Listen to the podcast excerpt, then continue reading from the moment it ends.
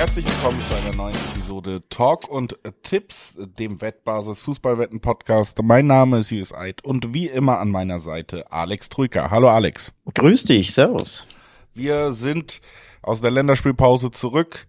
Wir und auch die Spieler und auch die Mannschaften heißt, wir können wieder über Clubfußball reden und das bedeutet am Donnerstag natürlich, wir können wieder über die Bundesliga reden. Da steht der Spieltag 8 vor der Tür im deutschen Oberhaus und da werden wir uns alle neun Partien mal angucken, die uns da an diesem Wochenende erwarten.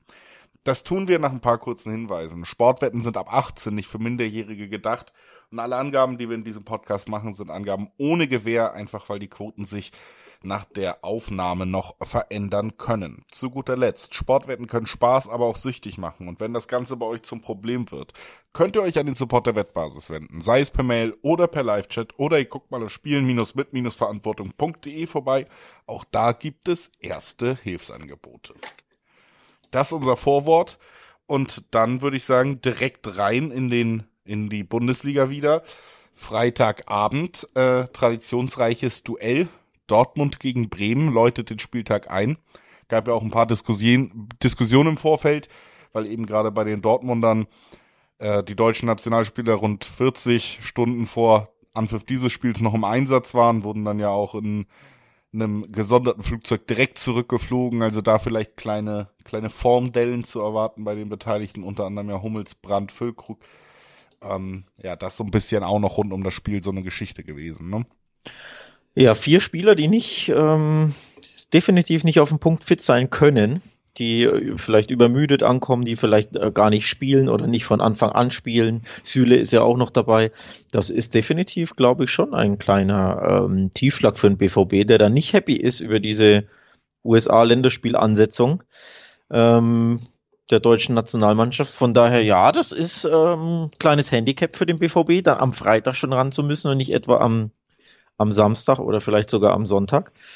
Von daher, das muss man, finde ich, definitiv mit einkalkulieren. Hummels, Brand, Süle, Füllkrug, das sind auch nicht irgendwelche Spieler, das sind ähm, Stammspieler. Schlotterbeck war ja diesmal nicht dabei, immerhin der konnte sich, konnte sich auskurieren zu Hause. Ich denke dann also, ja, dass äh, trotzdem nicht klar ist, ob Hummels oder Süle dann neben Schlotterbeck spielen. Also einer von beiden wird da ein bisschen definitiv wahrscheinlich nicht hundertprozentig auf der Höhe sein können in der Abwehr. Dann vorne Füllkrug, klar, du kannst ihn mit Haller ähm, ersetzen, aber Haller war ja zuletzt eigentlich auf der Bank. Ne? Füllkrug hat sich ja festgespielt, hat jetzt auch wieder getroffen bei der Nationalmannschaft, ist also in bessere Form. Das muss man einfach alles mit ein bisschen mit einkalkulieren. Also nicht, nicht optimal der, der Freitagabendtermin für den BVB. Ja, ähm, das ist es auf keinen Fall. Vor allen Dingen musst du halt auch wirklich sagen, gerade in der Innenverteidigung, du hattest eigentlich sowieso eher Hummels da gesetzt, ne? Süle. Ja. Ähm, war ja so ein bisschen die, die erste Alternative, um es nett auszudrücken. Jetzt hast du natürlich auch bei der Nationalmannschaft gesehen, gerade gegen die USA, Süle wieder nicht so unbedingt glücklich, ne? Bei den Gegentoren, gerade beim zweiten, ähm, auf jeden Fall auch ein bisschen beteiligt. Also ich könnte mir vorstellen, wenn ihn das nicht in seinem höheren Alter deutlich mehr mitgenommen hat, dass Mats Hummels wieder starten darf, also dass man zumindest dieses Fragezeichen irgendwie hat, weil, weil Süle eben diese Zeit auch nicht nutzen konnte, sich zu empfehlen. Ne? Der Sturm ist ein wirklich spannender Punkt. Du hast Sebastian Aller als Füllkrugersatz angesprochen, aber Sebastian Aller selber ja auch unterwegs gewesen jetzt mit seiner Nationalmannschaft, auch zwei Spiele machen müssen oder machen dürfen, wie auch immer. Ich glaube, das variiert zwischen Spieler und Vereinssicht, wie man das genau sieht. Ähm, bedeutet, wir haben hier die Situation, dass beide Stürmer vielleicht nicht top fit sind. Und dann haben wir einen dritten Stürmer, der nur ein U21-Länderspiel gemacht hat und da einen Hattrick geschossen hat und dann sich eine Woche vorbereiten konnte, nämlich, nämlich Yusufa Mukoko. Und deswegen wird tatsächlich gemunkelt, dass der mal starten darf, was ja wirklich selten ist bei der Personalie im Moment. Und das würde das Spiel auch deutlich verändern, ne? Weil Haller und Füllkrug bringen ja schon ähnliche Voraussetzungen mit, alleine körperlich, auch vom Spielstil vielleicht, wie man sie einbinden kann während man mit Mukoko einen Spieler hätte, der deutlich beweglicher ist, deutlich kleiner, deutlich schneller, aber dem eben dann vielleicht, ja, diese Fähigkeit fehlt, die Bälle so zu halten, wie es die anderen beiden machen. Das heißt, das wäre eine Personalie, wenn das so kommen sollte, dann könnten wir dann anderes, einen anderen BVB sehen als in den letzten Spielen. Es fällt mir ein bisschen schwer, das zu glauben, weil äh, dass Mukoko auch gleich startet, denn unter Terzic zuletzt sah er gar kein Land, ne? Hat kaum noch Einsätze, maximal wirklich Kurzeinsätze über, keine Ahnung, sieben, zehn Minuten, ist da sehr, sehr unglücklich. Wenn er also jetzt den längeren Einsatz nämlich direkt von Anfang an bekommt, würde mich persönlich das ein bisschen überraschen. Ähm, deswegen glaube ich, es läuft trotzdem auf Füllkrug oder Haller hinaus. Aber eine Möglichkeit wäre es natürlich. Ähm, um zum Spiel zu kommen, das muss man einfach mit einkalkulieren, dass da vier Stammspieler ähm, nicht auf, wahrscheinlich nicht auf der Höhe ihrer Schaffenskraft sind. Ob alle vier eingesetzt werden oder nur zwei davon, nur einer davon bleibt abzuwarten sollte aber eigentlich den Ausgang, ich sage eigentlich, ne, sollte eigentlich den Ausgang des Spiels nicht schmälern, denn ein Heimsieg ist für den BVW absolute Pflicht gegen äh, Werder Bremen. Nichts anderes als drei Punkte darf es, soll es, muss es hier geben. Hat aber letztes Jahr nicht ganz so gut geklappt. Du erinnerst dich, da hat der BVB 2 zu 0 geführt und dann in den letzten, was waren es, acht Minuten, fünf Minuten, drei Minuten inklusive Nachspielzeit gegen Toren noch 2 zu 3 zu Hause verloren.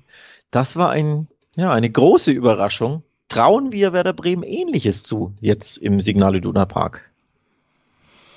Ja, nö. Ja, war es jetzt ja oder nö? Nö.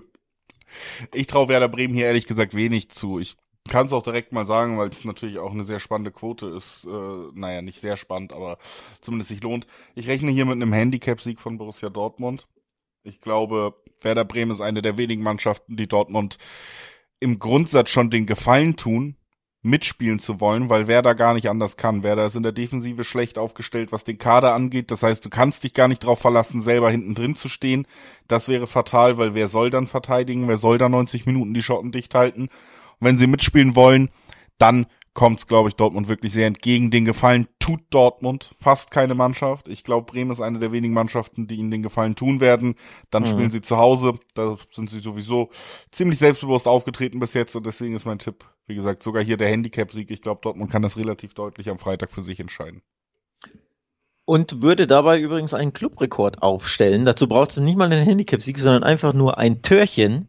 Denn wenn Dortmund gegen Bremen ein Tor erzielt, ist das eben ein neuer Vereinsrekord. Dann hätten die Dortmunder 23 Mal in Folge gegen den gleichen Gegner getroffen, also gegen Werder Bremen in dem Fall.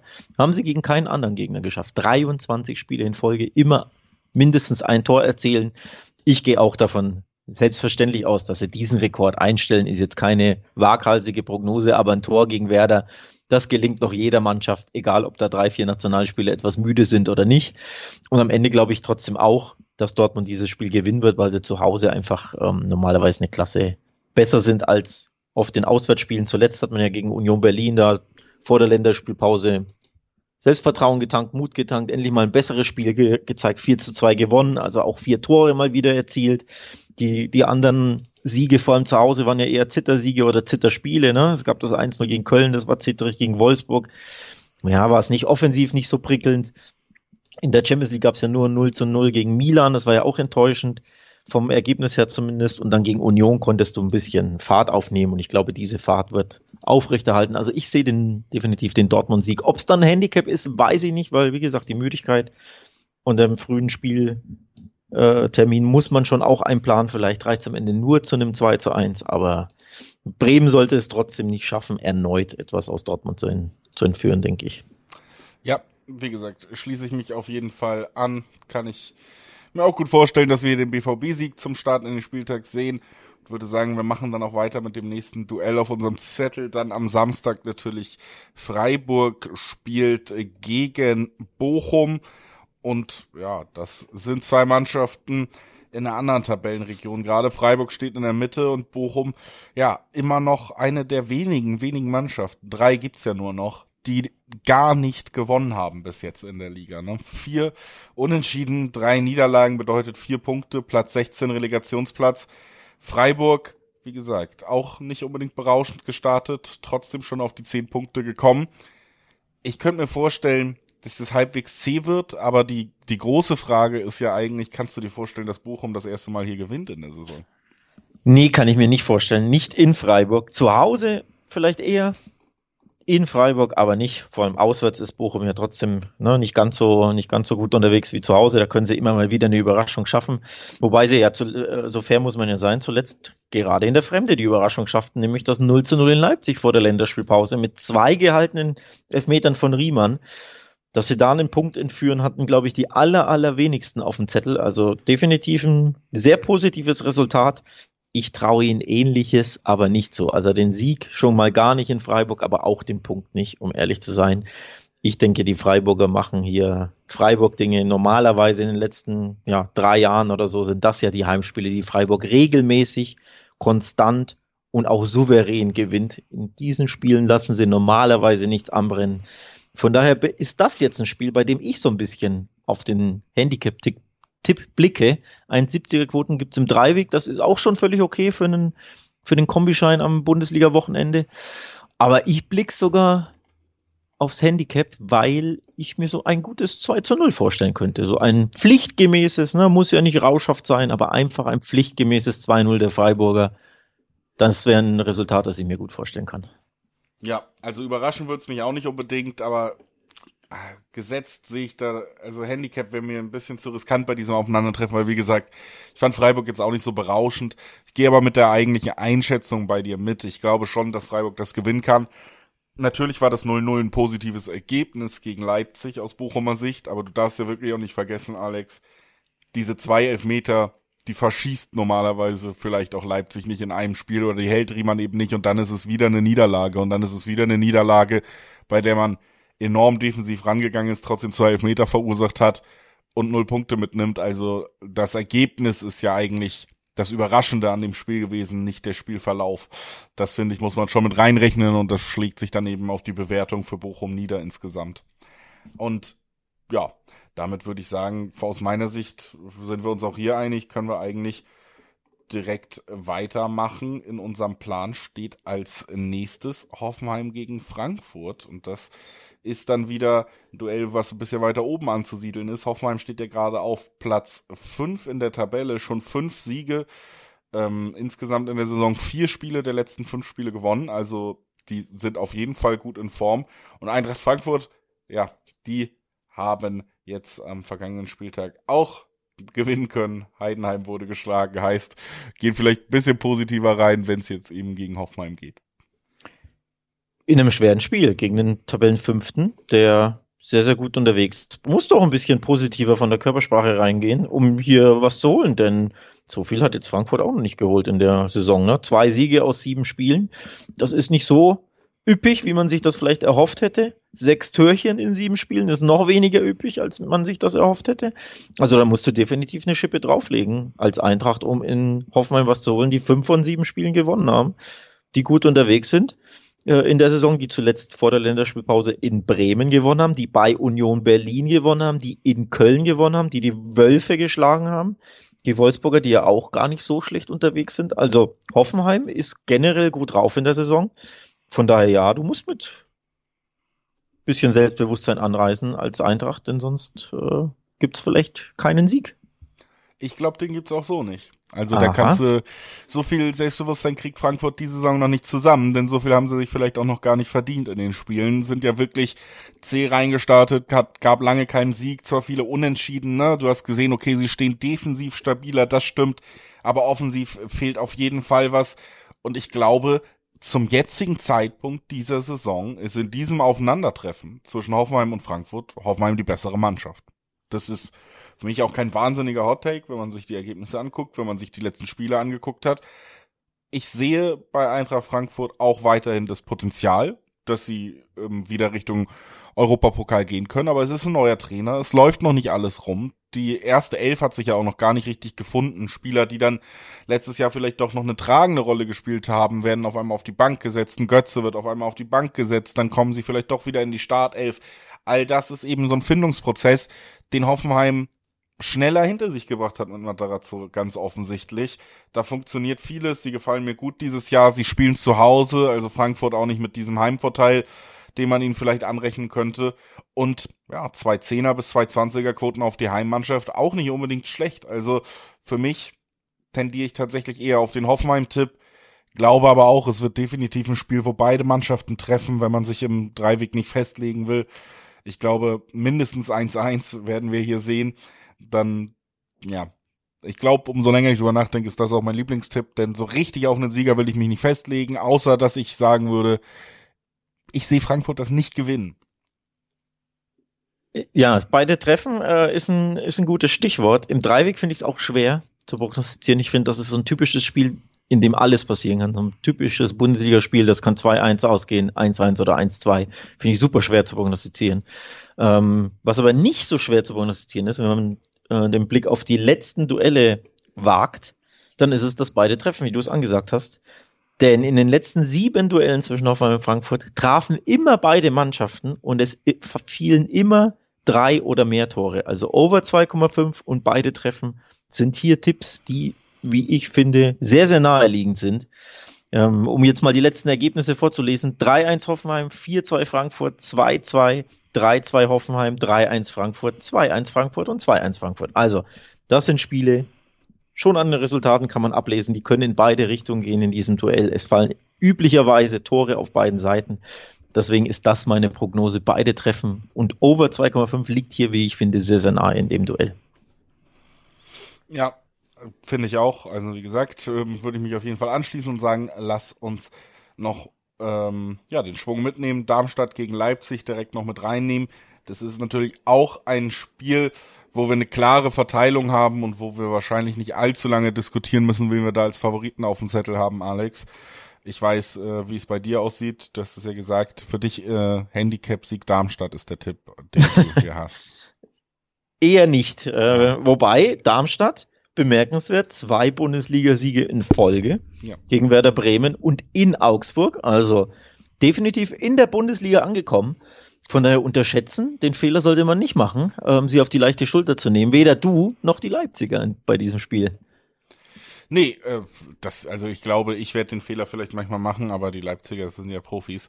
Ähm, Ach, du bei denen, äh, bei denen habe ich da wenig Befürchtung, beziehungsweise ganz ehrlich, ähm, ich glaube trotzdem, dass wir hier eine klare Sache sehen. Einfach, das stimmt, Darmstadt ist gut reingekommen, vielleicht sogar einen Ticken besser stehen sie gerade da, zumindest tabellarisch, als ich es erwartet hätte nach sieben Spieltagen.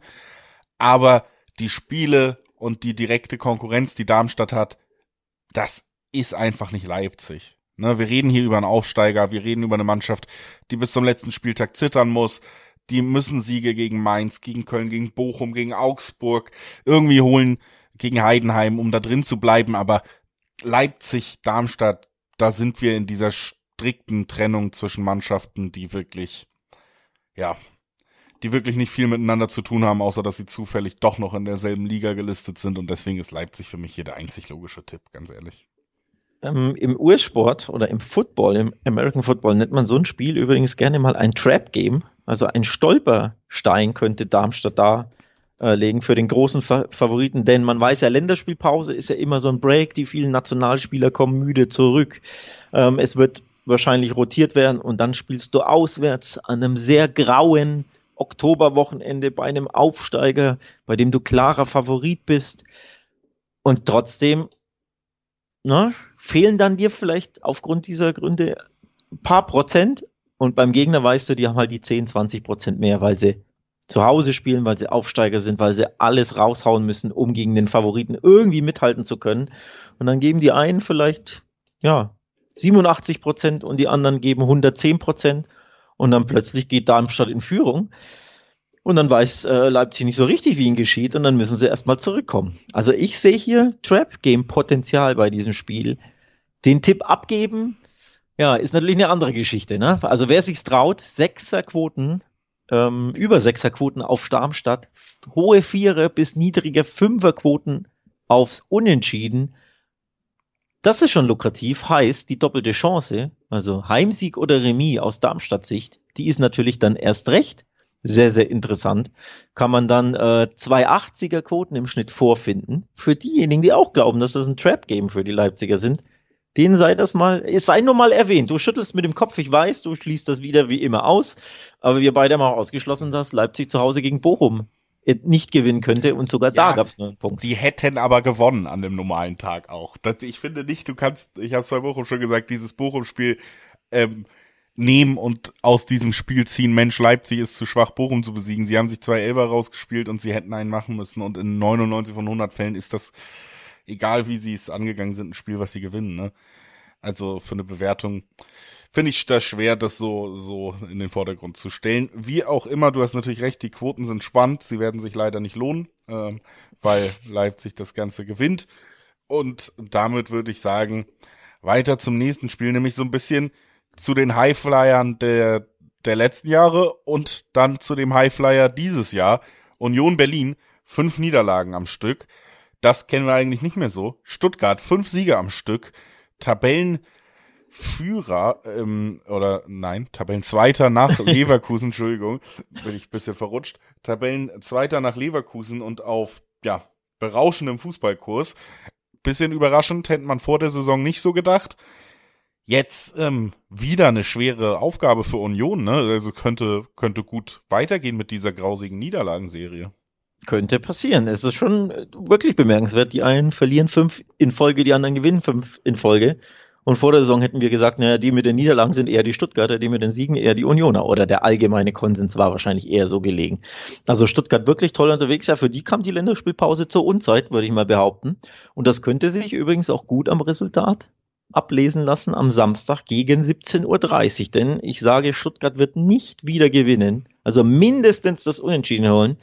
Ich kann mir sogar vorstellen, dass Union seine Niederlagenserie endlich beenden kann und zwar mit drei Punkten, nicht nur mit einem. Also das alte Union, das an der alten Försterei besser spielende Mannschaften entnerven. Ne? Sie müssen sie ja nicht besser spielen, sie müssen ja nur erfolgreicher spielen und das macht ja Union in aller Regel seit drei Jahren, vor allem zu Hause immer wieder, dass sie Union Dinge machen. Ne? Stuttgart hat den Ball, trotzdem kommen sie hinten nicht durch und dann werden sie ausgekontert, dann gibt's mal einen Standard, einen Döki, Kopfball nach einer Ecke oder eben Umschaltfußball über, über Geraldo Becker und ansonsten hat Union, weiß ich nicht, 30 Prozent Ballbesitz und Stuttgart verballert vielleicht mal eine Riesenchance, ein oder zwei. Das macht Gyrassi in dieser Saison nicht, ich weiß, aber vielleicht passiert es ja jetzt mal wieder in Köpenick, so wie es eben seit Jahren der Fall ist.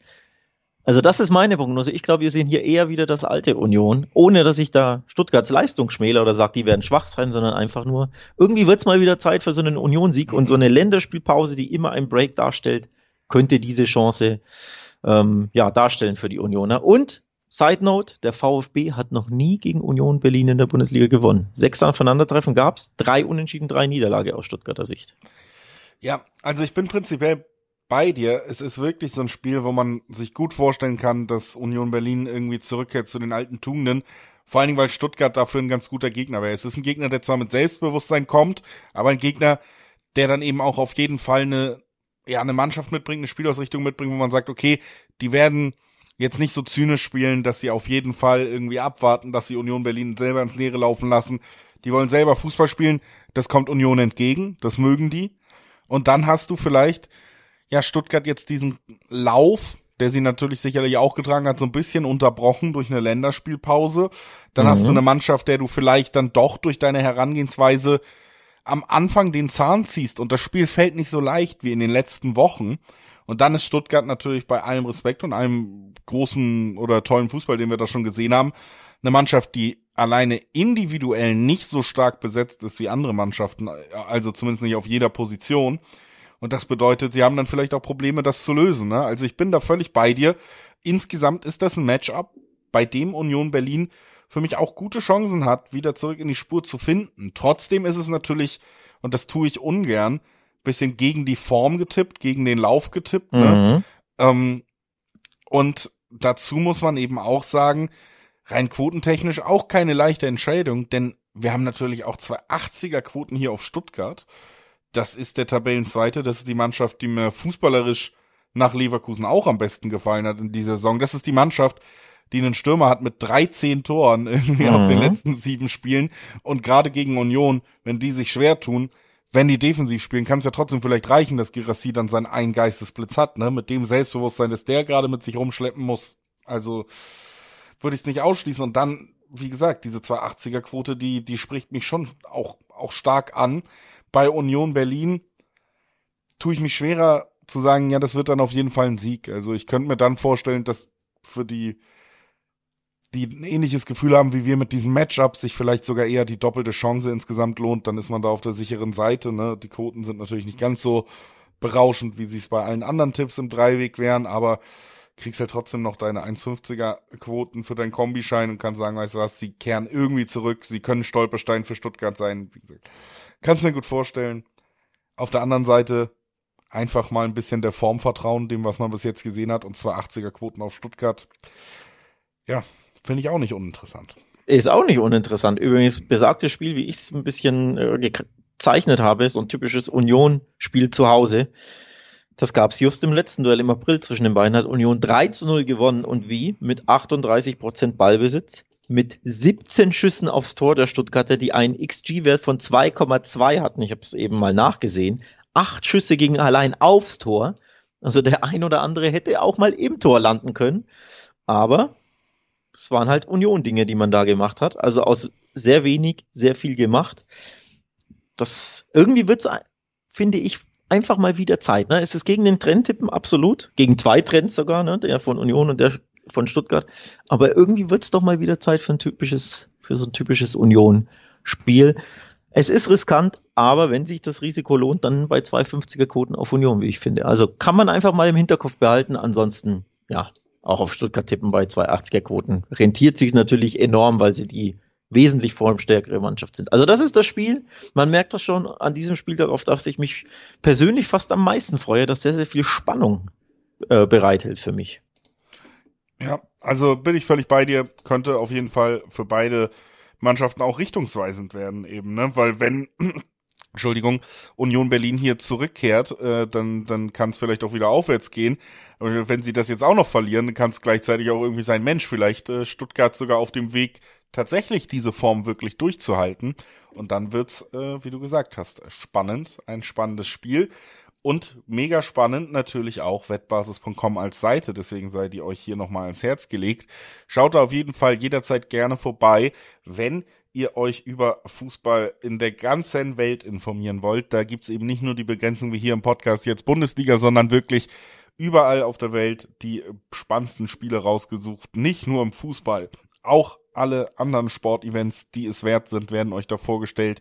Also da finde ich, ähm, könnt ihr auf jeden Fall mal vorbeischauen, während wir auf Wolfsburg gegen Leverkusen schauen zwei Mannschaften mit industriellem Hintergrund.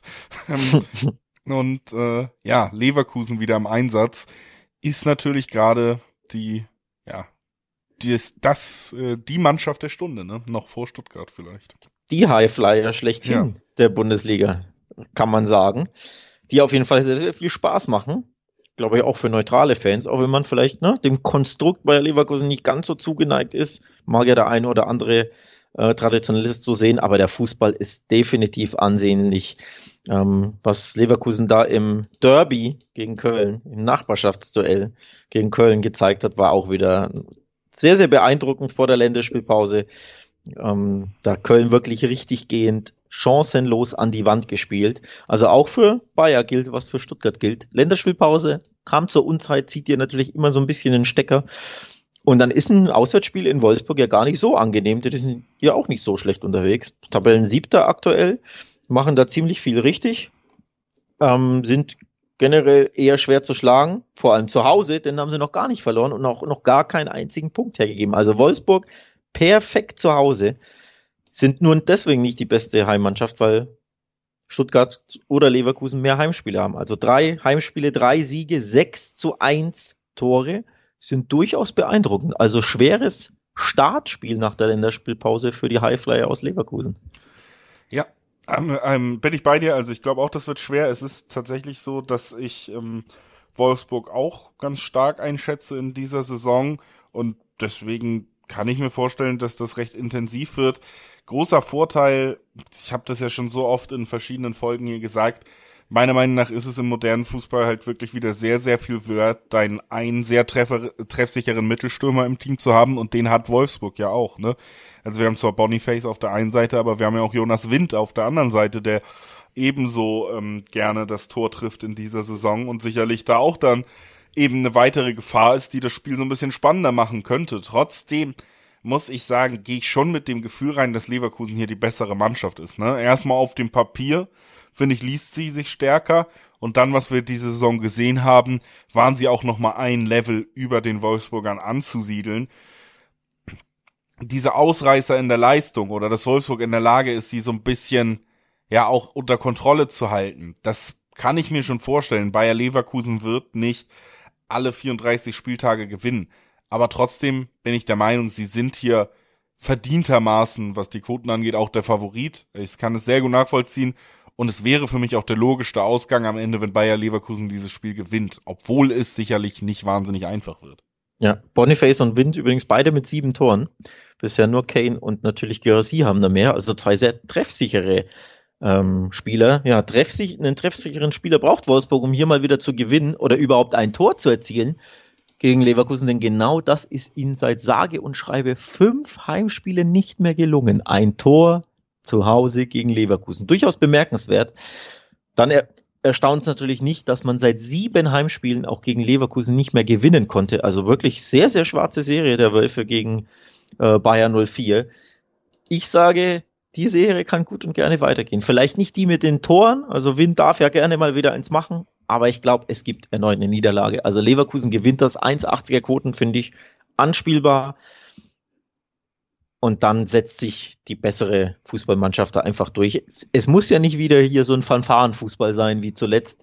Man erinnert sich ja vielleicht ein bisschen an den Sieg Leverkusens in Mainz. Das war auch eine klare Sache auf dem Papier. Ich glaube 3-0 oder 3-1 ging es aus. Fußballerisch war es aber nicht ganz so prickelnd. Ich glaube, sie hatten gerade mal sechs Torschüsse, drei davon waren im Tor und einer davon sogar ein Eigentor, wenn ich mich nicht täusche. Also ein Sieg von Leverkusen, der kann ja auch dann passieren, weil sie so viel individuelle Klasse haben und so viel funktioniert, selbst wenn sie nicht diesen rauschhaften ähm, Fußball spielen. Am Ende, glaube ich, wird sich die bessere Mannschaft, vielleicht auch knapp, vielleicht nur 2-1, aber eben durchsetzen und die bessere Mannschaft ist Bayer Leverkusen. Ja, würde ich auf jeden Fall am Ende auch so unterschreiben, ist ja auch die Richtung, in die ich eben so ein bisschen gegangen bin. Und würde sagen, wir gehen weiter zum nächsten Spiel und da, ja, leider für mich wieder wenig zu diskutieren, ehrlich gesagt. Also da sehe ich kaum eine Chance für den. Du klingst enttäuscht. Ja, ich meine, äh, ich finde es immer schöner, wenn man sagen kann, Mensch, da erwarte ich ein spannendes Spiel und sonst was, aber ganz ehrlich, bei Mainz gegen Bayern erwarte ich alles andere als ein spannendes Spiel. Mainz dieses Jahr ja bisschen, ja, sogar für Mainzer Verhältnisse da in der Tabelle noch tiefer gerutscht, als man gerne steht. Und dann eben auch defensiv desaströs teilweise unterwegs gewesen, hat das zweitschlechteste Torverhältnis diese Saison, nur Bochum mit einem Tor da schlechter unterwegs, was die Tordifferenz insgesamt angeht. Und jetzt kommt die Bayern, ähm, die sicherlich auch nicht so übermächtig sind, wie sie schon manchmal waren in den vergangenen Jahren, die trotzdem aber eine sehr, sehr gute Fußballmannschaft sind und eigentlich, Alex, und korrigiere mich da gerne, keine großen Probleme haben sollten mit Mainz im Moment.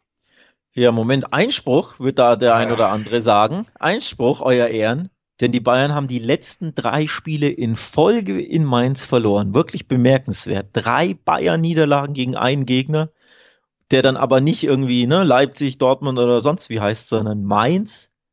Schon bemerkenswert, schon beachtlich. Also drei Bayern-Niederlagen in Folgen. Das ist äh, durchaus der Mutmacher vielleicht für die Mainzer oder generell für diejenigen, die sich ein bisschen Spannung in dem Spiel erwarten. Aber dem entgegen steht eine andere Statistik, die weniger Mut macht, denn die Mainzer sind seit insgesamt zwölf Spielen äh, saisonübergreifend sieglos. Wann gab es den letzten Sieg? Am 29. Spieltag des vergangenen, äh, der vergangenen Saison, Julius. Und weißt du gegen wen? Ganz genau richtig geraten. Gegen den FC Bayern München zu Hause. Ja, also ja, du hast natürlich recht. Es ist, äh, man kann hier schon eine kleine, eine kleine Angstgegnergeschichte herzaubern. Und es gibt sicherlich nicht viele Statistiken von Vereinen, die zu Hause so gut sind gegen die Bayern wie die von Mainz.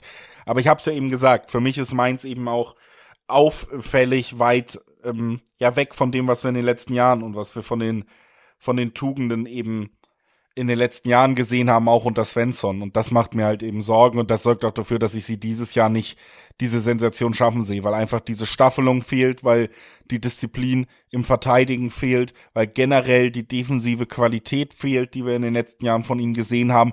Und wenn du die nicht mitbringst, ne, und ein Leroy Sané Bock hat, ein Gnabry, ähm, du ein Tail nochmal nachlegen kannst nach einem Kane, ganz ehrlich, das ist in diesem Jahr meiner Meinung nach wirklich eine Hausnummer zu groß für das Mainz, was wir in den letzten Spielen gesehen haben. Deswegen geht für mich hier nichts an einem, an einem Tipp auf Bayern vorbei, der natürlich auch nicht sonderlich gut dotiert ist mit den 100, äh, mit den 1,30er Quoten. Aber ich bin da, wie gesagt, so äh, einigermaßen überzeugt davon, dass man sich hier sonst auch die Handicap-Quoten mitnehmen kann. Ich muss übrigens ähm, was hinzufügen, nicht, dass wir hier äh, böse Zuschriften bekommen, so von wegen, nee, Bayern hat doch Äh, letztes Jahr in Mainz klar 4 zu 0 gewonnen. Ja, ja, das stimmt, aber das war der DFB-Pokal. Also ich sprach ja von drei Heim, äh, Siegen von Mainz in Folge, aber das war eben in der Bundesliga. Der DFB-Pokalsieg der Bayern im Februar zählt da nicht mit rein, aber da haben sie eben gezeigt, da können sie dann schon auch klar und deutlich und locker in Mainz gewinnen. Aber der Pokal hat seine eigenen Gesetze, jetzt sind wir halt wieder in der Liga. Nee, Spaß beiseite. Ich erwarte unterm Strich, ich habe jetzt Mainz äh, gut äh, geredet oder stark geredet, aber in der Saison sind sie eben einfach nicht stark und die Bayern sind trotz jetzt Länderspielreise äh, trotzdem gut drauf. Ja, auch das muss man natürlich ansprechen. Wenn man es bei Dortmund machen muss, muss man es bei Bayern auch machen. Ne? Ähm, Sané war in der USA mit dabei. Musiala war in der USA mit dabei, da ist vielleicht auch ein bisschen Müdigkeit, aber sie haben eben einen Tag länger Pause. Sie spielen ja erst am Samstagabend um 18.30 Uhr und dann glaube ich trotzdem, dass es reichen wird für die Bayern. Es muss ja nicht wieder das rauschhafte 4-0 wie im Pokal werden, aber am Ende unterm Strich, glaube ich, steht erneut eine Mainzer Niederlage, erneut deswegen, weil es ja in der Saison sehr, sehr viele davon gab, also erneut kein Sieg in der Bundesliga-Saison für Mainz und die Bayern werden ihre Hausaufgaben unterm Strich dann, glaube ich, schon erledigen. Also Bayern-Sieg ist auch meine Prognose. Ja, das ist doch schön, dass wir uns da am Ende einig sind. Und ich würde sagen, damit können wir dann tatsächlich auch auf den Sonntag äh, wechseln. Da gibt's ja auch noch zwei Spiele zu besprechen.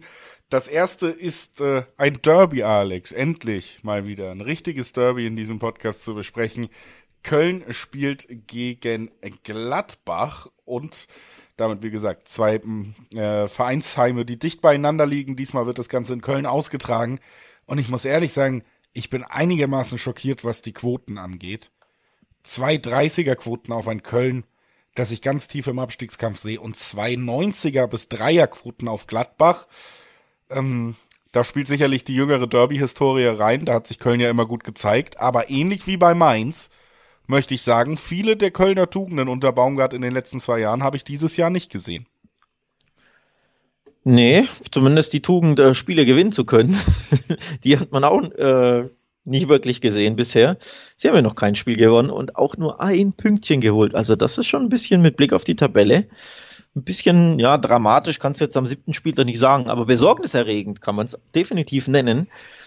Und ja, im Derby ist natürlich so, dass im Derby die Kölner also beide Mannschaften logischerweise, aber die Kölner vielleicht noch ein bisschen mehr, denn die haben ja ein Heimspiel, besonders heiß sein werden. Und Baumgart, man weiß ja, der kommt auch gern über die Emotion und die Kölner selbst.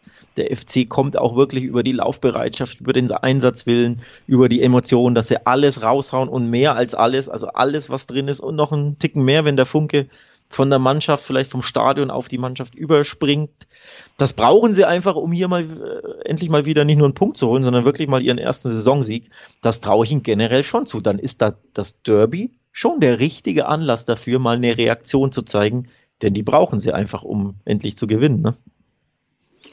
Die brauchen sie, um zu gewinnen. Ich bin ja, wirklich hin und her gerissen bei diesem Spiel, ich muss es sagen. Auf den ersten Blick sprechen mich diese Dreierquoten auf Gladbach sehr an und ich muss auch sagen, sie sind für mich schon der kleine Favorit. Andererseits sind sie natürlich auch nicht gut in die Saison gekommen. Ne? Also das ist halt eben dieser Punkt, wenn Gladbach und das Seoane sich ungefähr so präsentiert hätte, wie wir es vielleicht vor der Saison gedacht hätten, dann würde ich sagen, das hier ist jetzt die ganz große Chance. Wir sprechen über ein Köln, das auf Tabellenplatz 18 von 18 steht, das ja nur einen einzigen Punkt holen konnte, das überhaupt keine großen Möglichkeiten im Kader hat, was zu verändern. Das kommt ja auch dazu, ne? Was für Möglichkeiten hat Baumgart denn sein System umzustellen? Wie soll er mit dieser Mannschaft jetzt was Neues aufbauen, wenn das alte nicht mehr funktioniert? Dafür ist der Kader gar nicht geschaffen. Für mich ist Köln in akuter, akuter Abstiegsgefahr. Und da gehört dann natürlich auch zu, dass Gladbach ja eigentlich der Favorit ist für mich. Aber Baumgart ist nun mal ein Trainer und das haben sie auch bewiesen der über diese Motivation kommt und der gerade in diesen besonderen Spielen, in diesen Derbys so motivieren kann, dass eine Mannschaft über sich hinauswächst. Die Frage ist halt jetzt, ist Baumgart, ist diese, diese grundsätzliche Sache, die Kölner in den letzten Jahren gemeinsam mit ihm gemacht hat, die sie überperformen lassen hat, ist das generell verflogen jetzt? Ist der Zug wirklich schon abgefahren oder kann es zumindest in so einem besonderen Spiel rauskitzeln, ne? Und ich glaube, so leid es mir tut, insgesamt ist der Zug abgefahren. Und deswegen wird das hier ein Spiel sein, wo man sagt, Mensch, das ist vielleicht der Anfang vom großen, ja, wirklich großen Niedergang, den Köln da jetzt hinnehmen muss. Denn selbst in diesen Spielen, wo sie so überzeugen konnten, wo sie motiviert aufgetreten sind, in diesen wichtigen Derbys, wo sie immer die Herzen der Fans zurückgewinnen konnten, selbst da gibt's jetzt eine Niederlage. Und deswegen bleibe ich am Ende dabei. Ich finde die fast Dreierquoten auf Gladbach super, super lukrativ und würde die hier anspielen. Mutig, mutig. Ähm, wenn man drauf blickt, was die Kölner bisher so gezeigt haben, zu Hause ist das natürlich nicht prickelnd. Sie haben ja eh nur einen Punkt in der Saison geholt, aber zu Hause noch gar keinen. Drei Heimniederlagen in Serie gab es bisher zum Start der Saison. Wenn es die vierte jetzt gibt im Derby gegen Gladbach, wäre das ein Vereinsnegativrekord zum Start einer Spielzeit. Gab es so noch nie, dass man mit vier Niederlagen startet. Also absolut bemerkenswert wäre das, wenn dein Tipp da eintrifft. Und gleichzeitig ist Gladbach die haben natürlich auch erst einmal gewonnen, aber sie sind auswärts noch unbesiegt. Man erinnert sich ja. In Bochum gewonnen, in äh, Augsburg zuletzt spät den Punktgewinn gewonnen und auch in Darmstadt zwar eigentlich enttäuscht vom Ergebnis her, aber nach 0 zu 3 noch zurückgekommen und das 3 zu 3 erzielt. Also in der Fremde Gladbach noch unbesiegt. Das wird den Kölnern auch ein bisschen Sorgen machen. Und noch viel mehr Sorgen wird den Kölnern machen, dass es schon 25 Gladbacher Siege in Köln gab bei keinem aktuellen Bundesliga-Club siegte Gladbach häufiger. Also hier gibt es einige Signale, einige Statistiken, einige Zeichen, dass den Gladbachern vielleicht doch der Sieg gelingen könnte. Und dann gibt es, wie gesagt, sehr, sehr spannende Quoten von dir. Schwer, schwer zu tippen. Also wenn du auf die, in einem natürlich schwer zu prognostizierenden Spiel ist ja einfach ein Derby, also da weiß man selten, wie es ausgeht, zumindest in diesem Derby. Wenn du sagst, die Gladbacher gewinnen, halte ich einfach mal dagegen, auch um dagegen zu halten, damit den Kölnern irgendjemand Mut macht und ich sag, der Bock wird umgestoßen. Passt jetzt ein bisschen ins Bild, ne? Aber die Kölner, damit meine ich nicht, dass die Kölner verlieren, sondern der Geißbock wird umgestoßen im positiven Sinne. Der erste FC Köln gewinnt gegen Borussia Mönchengladbach. Nee, also das wird nicht passieren. Da sind wir uns auf jeden Fall dann mal Na nicht gut. einig, aber ist wie gesagt, ist ja auch immer eine schöne Ausgangslage, kann man immer sich am Ende nochmal vergleichen, wenn man sich da wirklich so uneinig ist. Ich sage, Köln, das wird eine richtig, richtig, richtig, richtig triste Saison. So. Und dann wollen wir zum Abschluss noch über Heidenheim gegen Augsburg sprechen. Ist eines der Spiele, die sicherlich auch international für Aufsehen sorgen werden, wenn der Spielplan so rauskommt.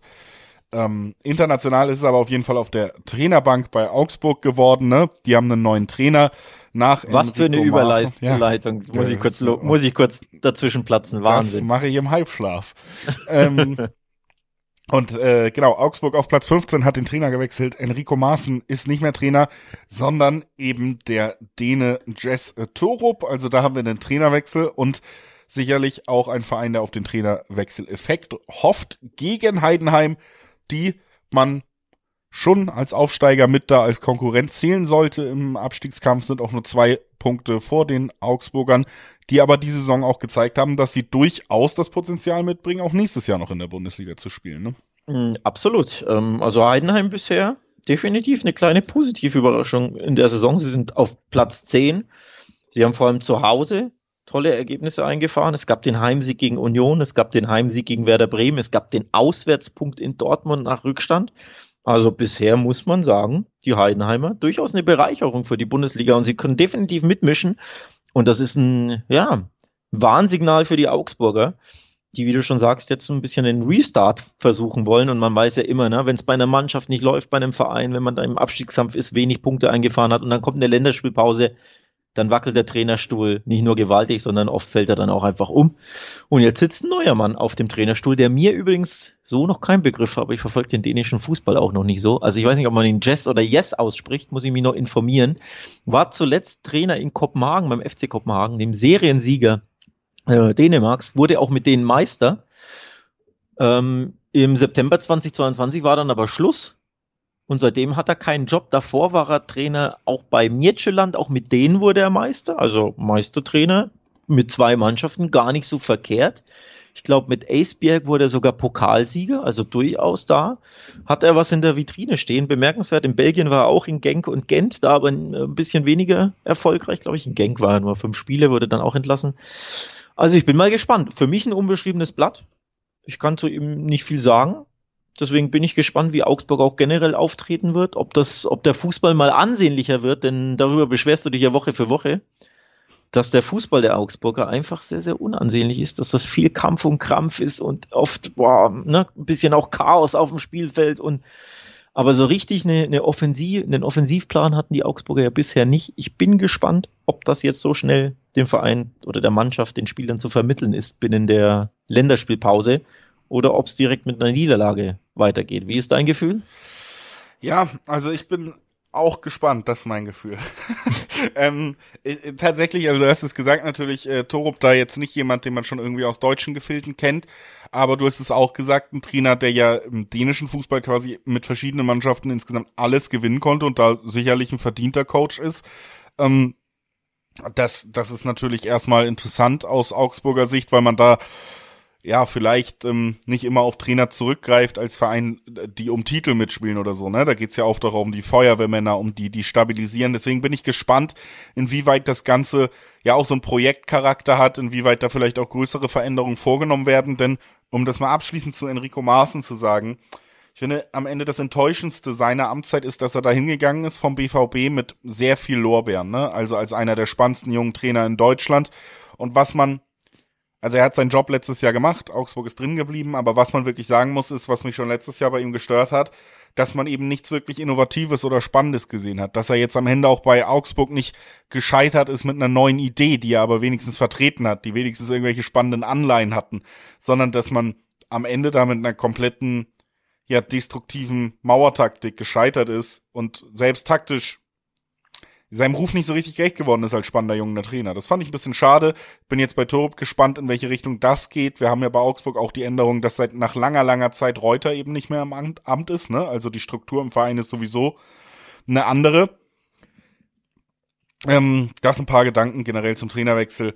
Wir reden jetzt natürlich konkret, ob der direkt zieht gegen Heidenheim. Und ich muss sagen, dass ich mir das schon ähm, ja schwer vorstellt tatsächlich, weil es eben auch das Auswärtsspiel bei Heidenheim ist. Wir haben gesehen, wie unangenehm Heidenheim sein kann und gerade wie unangenehm Heidenheim sicherlich sein kann, wenn du noch nicht alle Mechanismen drin hast, ne? Wenn der Trainer eben neu ist und vielleicht tatsächlich eine neue Spielidee hat und du diese Millisekunde zu langsam bist, ein bisschen zu langsam äh, den Pass spielst, ein bisschen zu langsam dich in die falsche Richtung drehst, äh, wie auch immer, dann wird das gegen Heidenheim richtig fies, weil das ist eine Mannschaft, die will deine Fehler und die will sie dann auch ausnutzen und das können sie.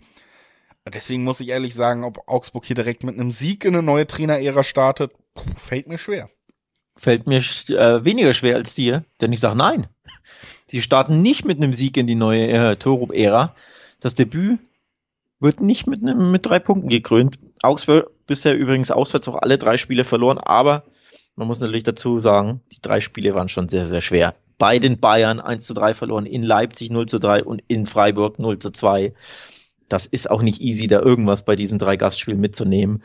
Normalerweise würdest du jetzt sagen, ja, jetzt bei einem Aufsteiger, bei einem Bundesliga-Debütanten sollte es ein bisschen leichter sein, aber ich habe ja schon die Augsburger Heimbilanz oder generell Bilanz genannt, die sind eben zu Hause auch richtig stark. Ich neige hier zum, erneut zum Heimsieg der Heidenheimer, um ehrlich zu sein. Das ist eine eingespielte Truppe, die geben zu Hause Vollgas. Sie waren ja letztes Jahr, ich glaube, ähm, auch brutal stark unterwegs in der zweiten Liga, irgendwie 16 Heimspiele oder so nicht verloren, meine ich.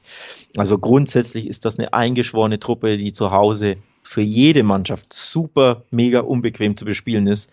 Und dann für eher kriselnde, schwache Augsburger mit einem neuen Trainer, der auch ja seine, seine Ideen der Mannschaft auch erst vermitteln wird. Also das wird schwer. Also maximal, maximal einen Punktgewinn für Augsburg. Vielleicht können sie irgendwie ein 1 zu 1 retten. Aber ich neige hier schon stark zum Heidenheim-Siegtipp bei 240er bis 250er Quoten übrigens erneut sehr, sehr interessant dotiert. Ja, finde ich auch und bin da am Ende wirklich bei dir. Ich habe es ja auch schon ausgeführt. Aber ich bin gespannt, was insgesamt draus wird. Nur, wie gesagt, ähm, zum Start direkt wird's schwer, glaube ich auch. Unangenehmer Gegner dafür und äh, damit will ich uns für heute verabschieden. Das war unsere Folge zum achten Spieltag der Bundesliga. Wir hören uns nächste Woche direkt wieder, weil auch die Champions League weitergeht. Ne? Also da werden wir uns dann in einer ja fast ebenso klassischen Montagsfolge wieder hören in diesen englischen Wochen. Jawohl. Und dann auch Donnerstag wieder mit dem Blick auf die Bundesliga und da können wir dann auch nochmal drüber reden, Alex, wo du heute falsch und ich mal wieder richtig lag. damit verabschieden wir uns. Danke fürs Einschalten. Bis bald. Genießt das Fußballwochenende. Tschüss.